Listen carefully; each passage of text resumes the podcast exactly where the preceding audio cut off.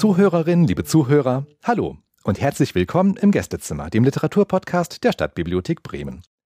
Mein Name ist Martin Renz und heute bei mir zu Gast ist Peter Hobbs. Hallo, Herr Hobbs.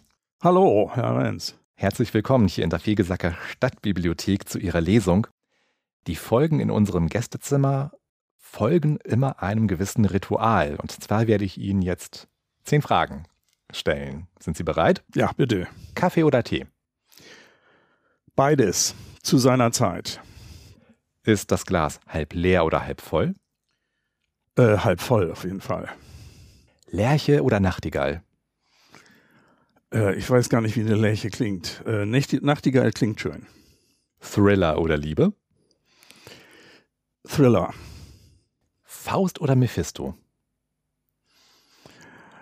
Ähm, die ergänzen sich so ideal, die kann man nicht trennen. ja, das ist eine gute Antwort. Ich glaube, die hatte ich noch nie auf diese Frage. die gefällt mir. Bleistift oder Schreibmaschine? Bleistift.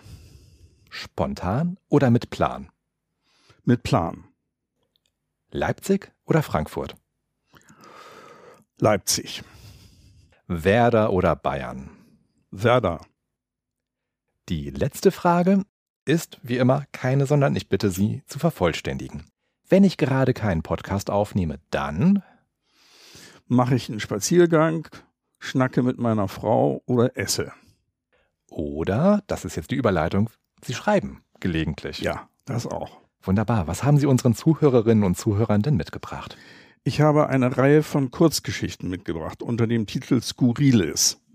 Man wird auch gleich merken, äh, wie skurril das werden kann.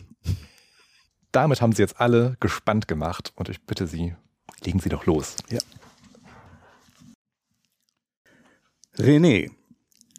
Es waren viele Bewerbungen gekommen. Er legte den Stapel auf die linke Schreibtischseite und begann zu lesen. Die üblichen oberflächlichen Anschreiben. Die Fotos stammten aus Automaten, sie mochten in der Bahnhofshalle entstanden sein. Es fehlte sogar einmal die Unterschrift. Es war ernüchternd. Mehrere Bewerbungen enthielten längere Phasen von Arbeitslosigkeit. Er arbeitete sich durch den Stapel. Bei der vorletzten Bewerbung hielt er inne. Das konnte doch nicht wahr sein. War denn kein Foto dabei? Nein, auch nicht im Umschlag. Aber der Name war eindeutig. René Revers und geboren am 6. Juli 1959. Das war sie. Hatte er sie endlich gefunden? Was musste man eigentlich tun, um ein ersehntes Ziel zu erreichen? Anscheinend nichts, außer zu warten, bis dieses Ziel vor der Nase auftauchte. Ihre Adresse stand oben links, eine Telefonnummer war auch da. Die Zeugnisse kannte er. Der Werdegang brachte auch nichts Neues. Aber das Anschreiben interessierte ihn. Da hieß es, möchte ich mich beruflich verändern, fühle mich der angebotenen Aufgabe aufgrund meiner langjährigen Erfahrung gewachsen. Beim Weiterlesen lief ihm ein kalter Schauer über den Rücken. Er traute seinen Augen nicht. Den folgenden Satz musste er zweimal lesen. Nach meiner vor zwei Jahren erfolgten Geschlechtsumwandlung habe ich mein inneres Gleichgewicht wiedergefunden.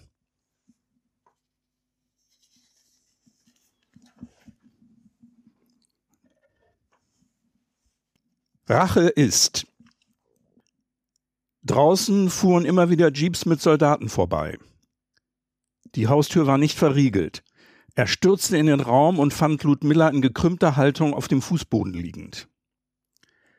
Er kniete neben ihr nieder und griff nach ihrer rechten Hand, die heiß und feucht war. Ludmilla bewegte sich, stöhnte, Bist du's? Ja, ja, ich bin jetzt bei dir. Er stand auf und holte ihr ein Glas Wasser.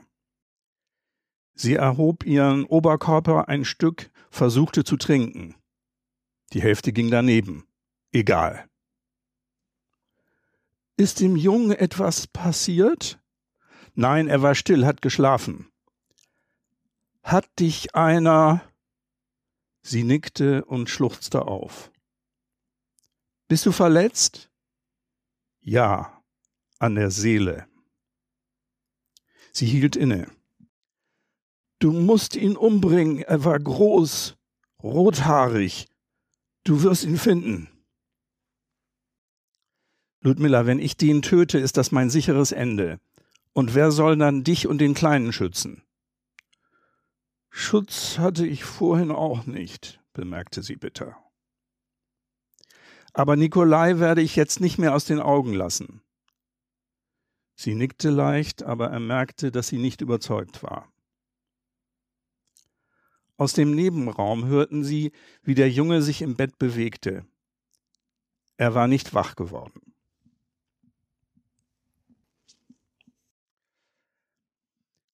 Eintracht. Der Wasserstand im Boot hatte zugenommen. Es gab nur eine Tasse zum Schöpfen, mit den bloßen Händen konnten sie nichts ausrichten. Wir müssen das Gewicht im Boot verringern, meinte der Pfarrer. Tom nahm ihn ins Visier. Dann fangen Sie doch bei sich an. Toms Frau Wilhelmine zischte ihn an. Alles, was wir wollen, ist, uns über diese Katastrophe zu retten. Wir wollen Kinder haben, sagte sie mit fester Stimme.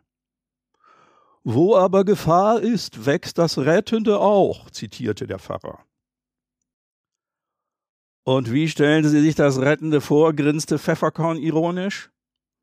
Darauf der Pfarrer, Gottes Wege sind nicht unsere Wege. Allerdings, insbesondere die Wasserwege, ulkte Tom. Der Student Sven griff ein. Ihr Gott nimmt uns doch auf seinem Weg gar nicht mit. Es ist absurd, fuhr er fort. Wir stehen mitten im Leben und sollen jetzt sterben. Uns hilft doch jetzt nur Solidarität und Kooperation. Tom wandte sich ihm zu. Wohl gesprochen, aber was heißt das konkret? Ich will es Ihnen sagen. Mit dem Gewicht aller zusammen wird das Boot sinken. Wir sollten nachdenken, wer am dringendsten zu retten ist. Und das ist doch klar. Wir zwei sind die Jüngsten an Bord und haben die Zukunft als Familie vor uns. Also muss einer von euch dran glauben. Wilhelmine sah ihn entsetzt an, ihr verschlug es die Sprache. Der Pfarrer schaltete sich ein. Meinen Sie, unter uns gäbe es Wertunterschiede? Naja, Sie in Ihrem Alter haben in jedem Fall schlechte Karten, warf Pfefferkorn ein. Ich bin dafür, wir werfen den Pfaffen über Bord. Mit einem weniger können wir alle anderen retten. Tolle Idee. Und nach einiger Zeit müssen wir den nächsten opfern. Und wer, wer wird das sein? Sven wies ihn mit bebender Stimme zurecht.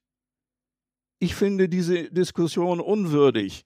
Jeder von uns hat Menschenwürde und außerdem sind Menschenleben nicht addierbar. Wo haben Sie das denn aufgeschnappt? herrschte Tom ihn an. Wilhelmine versuchte, die Wogen zu glätten. Unterm Strich ist es doch so, wir wollen gemeinsam überleben, nicht wahr? Super, aber wir sinken gerade. Pfefferkorn war in Rage geraten. Alles, was ich will, ist meinen Reichtum zu retten. Lassen Sie mich im Boot und ich verspreche jedem Überlebenden eine Million, sagte er. Wir haben doch nicht einmal Papier, um das festzuhalten. Aber von Ihnen würde ich auch nichts Schriftliches annehmen, meinte Tom. Kann eigentlich jeder schwimmen? Svens Frage schlug ein. Sie sahen sich an. Wilhelmine sprach es schließlich aus. Ich kann nicht schwimmen. Schöne Bescherung. Nimmt ihr Verlobter sie dann auf den Rücken oder ins Schlepp? fragte Sven. Tom sah ihn fest an. Wir werden das Boot nicht verlassen, bis Hilfe kommt. Wann soll das sein? Wir singen doch jetzt schon. Pfefferkorn sprang erneut auf. Ich werde hier nicht einfach abbuddeln. Wenn ihr zu feige seid, ich schaffe Platz. Und er machte ernst, stand auf, das Boot schwankte bedenklich, er ging langsam auf die Bank des Pfarrers zu, aber Sven stellte sich ihm entschlossen in den Weg. Hier wird niemand über Bord geworfen nur über meine Leiche. Kein schlechter Gedanke, schnaubte Pfefferkorn. Er näherte sich dem Pfarrer. Tom sprang auf und wollte sich schützend vor den Pfarrer stellen. Bei diesem Manöver schlug das Boot um. Alle landeten im Wasser.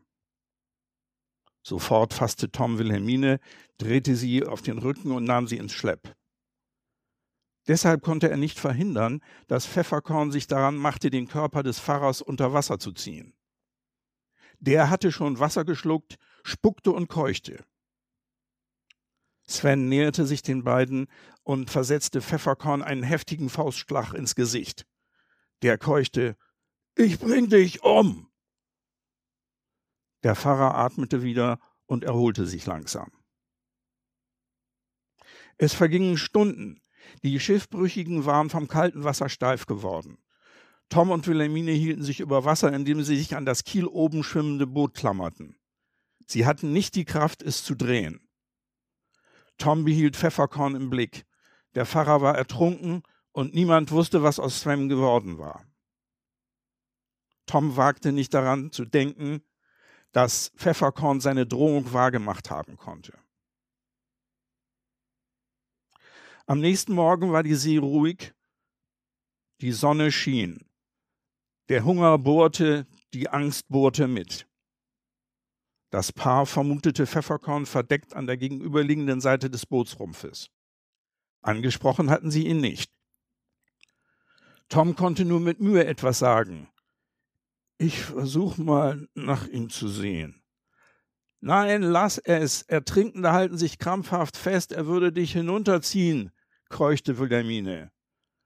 Retten will ich ihn nicht, fauchte Tom. Er machte einige Schwimmzüge, erreichte das Heck des Bootes. Und da konnte er Peppercorn tatsächlich erkennen. Seine Augen waren geschlossen. Tom näherte sich dem Mann und stellte fest, dass seine Hände um die Bootsschraube geschlungen waren.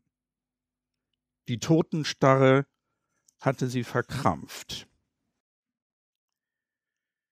Jetzt waren sie also allein mit Himmel und Meer. Ein Rettungskreuzer hatte das Boot auf dem Radarschirm entdeckt und sich auf die Suche gemacht. Vergeblich. Der Segelgang hatte zugenommen, es herrschte Windstärke 7. Drei Tage später stand im Polizeibericht, dass ein Rettungsboot Kiel oben an den Strand gespült worden war. Sein Name lautete Eintracht.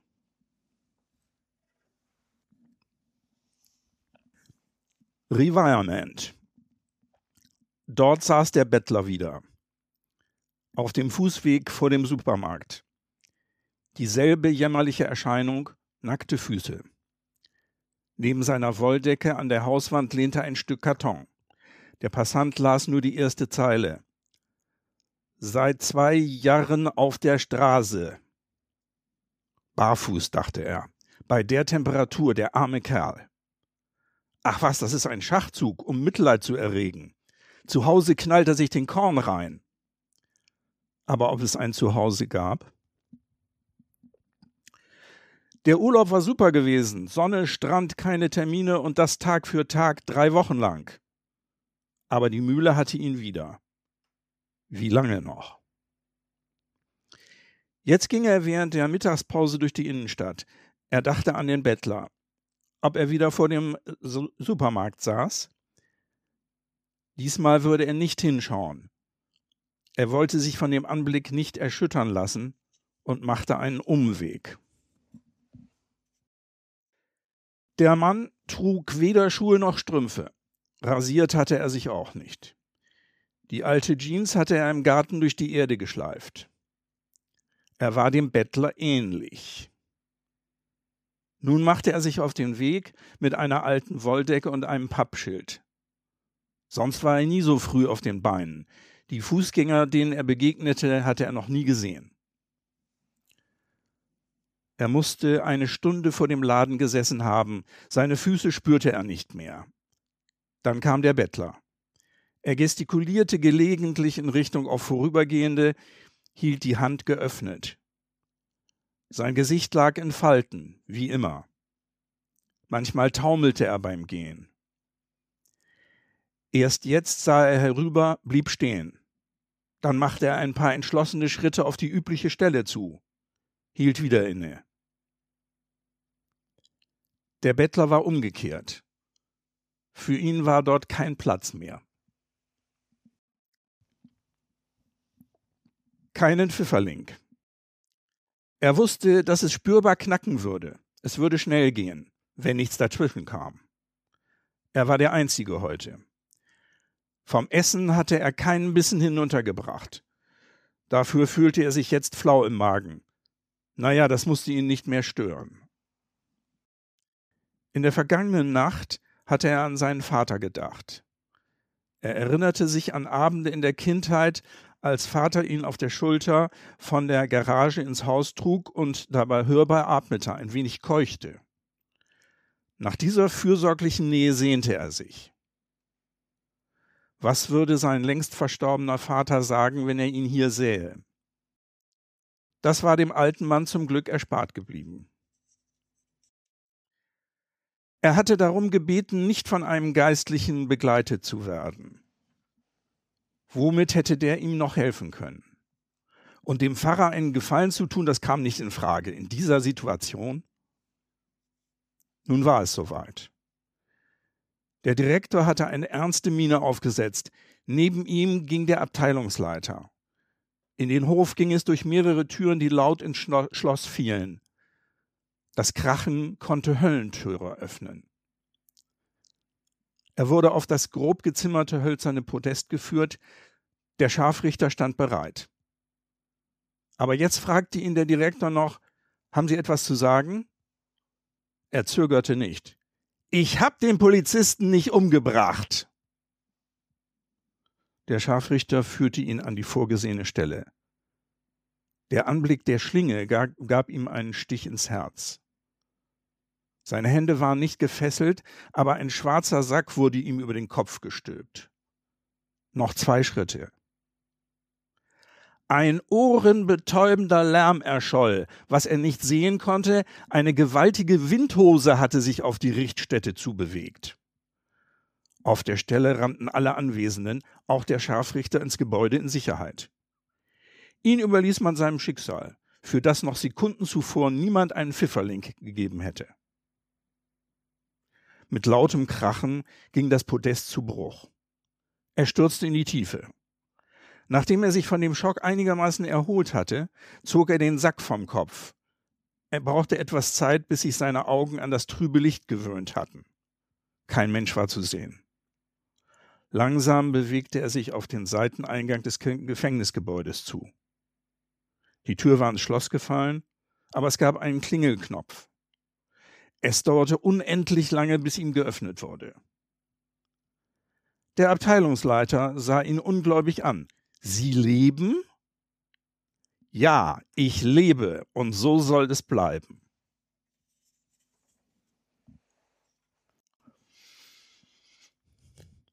Happy End. Er fror und sein Bein war nass, das rechte Bein. Und das linke? Er spürte darin nur einen heftigen Schmerz. Er wusste nicht, wo er war. Er hatte Angst und er sah um sich herum nur Schemenhaftes. Er konnte die Farbabfolge einer Ampelanlage ausmachen, einer Anlage, die nichts zu regeln schien. Niemand war da. Er wollte sich aufrichten, doch der heftige Schmerz im Bein ließ ihn zurücksinken. Ein Fahrzeug fuhr langsam vorbei, bremste dann quietschend. Eine Stimme war zu hören. Sind Sie verletzt? Ich weiß nicht, erwiderte er. Doch, äh, mein Bein. Sie müssen runter von der Fahrbahn, sagte ein Mann. Ist Ihre Wirbelsäule verletzt? Fragen Sie was Leichteres, schlug er vor. Das nächste Auto wird Sie überfahren. Max, wir heben ihn hoch, damit das linke Bein nicht schleift. Los. Das Manöver tat ihm höllisch weh. Er musste die Zähne zusammenbeißen, um sich ein Danke abzuringen. Was ist denn passiert? wollte eine Frau wissen, die gerade aus dem Wagen gestiegen war. Ich kann mich nicht erinnern. Ich war zu Fuß unterwegs. Egal. Können Sie einen Krankenwagen rufen? Habe ich schon, keine Sorge, sagte der Mann. Wir sind hier offenbar am Eschholzring und da drüben ist die Hausnummer 67. Wir bleiben bei Ihnen, bis der Notarzt hier ist, meinte der Mann. Nach wenigen Minuten sah man in der Ferne Blaulicht flackern. Der Notarzt sah sich das linke Bein an. Können Sie es bewegen? Kein bisschen. Okay, wir bringen Sie in die Klinik. Als er in den Wagen gehoben wurde, standen ihm Tränen in den Augen. Er stöhnte vor Schmerz. Ich muss mich bei den Leuten bedanken, die mich gefunden haben. Bitte schreiben Sie den Namen auf. Der Sanitäter ließ sich eine Visitenkarte geben, dann schloss er die Doppeltür des Rettungswagens. Sie fuhren mit hohem Tempo Blaulicht und Martinshorn davon. Aber ich wollte mich doch noch bedanken, stammelte der Mann. Ihm war schlecht geworden. Auch der Kopf tat ihm jetzt weh. Als er durch die Eingangstür des Krankenhauses geschoben wurde, verlor er das Bewusstsein. Als er wieder aufgewacht war, hörte er eine Stimme. Sie können froh sein, dass man sie noch rechtzeitig gefunden hat. Das ist die gute Nachricht. Der Mann sah sich um. Die Wände waren cremig gelb. Viele Drähte hingen zwischen ihm und der Wand. Bin ich schwer verletzt? fragte er die große schwarzhaarige Schwester, die ihn maskenhaft anlächelte. Ja, meinte sie nur. Es dauert nicht lange, der Stationsarzt kommt, kommt gleich zu Ihnen. Was war das mit der guten Nachricht? erinnerte sich der Mann. Bitte haben Sie noch etwas Geduld, meinte die Weißgekleidete. Eine Ewigkeit schien vergangen zu sein, dann sah er eine andere Schwester. Ich bin Dr. Niemann, die Stationsärztin. Hinter ihren randlosen Brillengläsern sah er freundliche Augen. Wie geht es Ihnen jetzt? sprach sie ihn an. Ach, das Bein, aber das fühlt sich irgendwie anders an. Herr Grundl, wir, wir mussten das Bein abnehmen.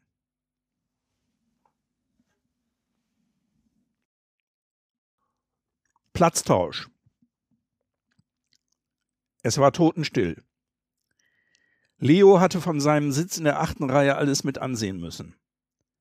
Entsetzen raubte ihm die Sprache.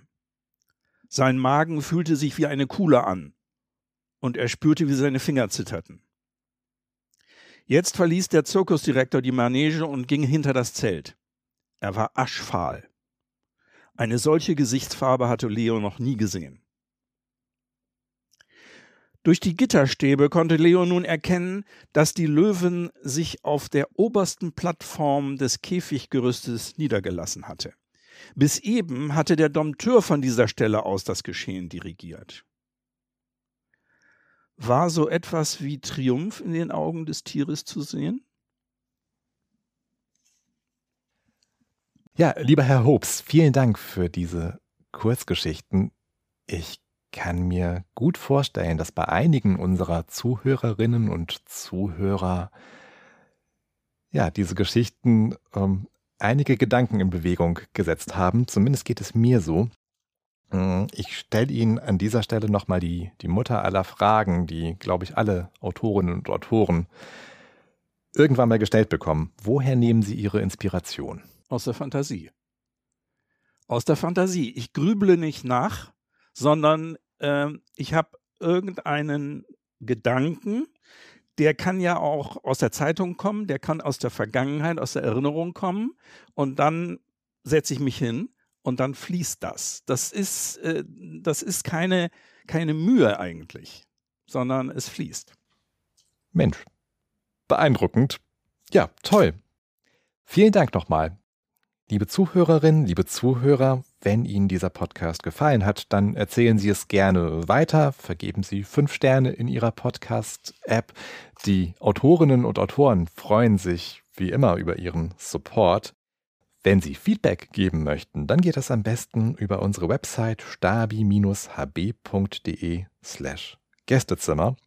Und für heute war es das aus dem Gästezimmer der Stadtbibliothek Bremen.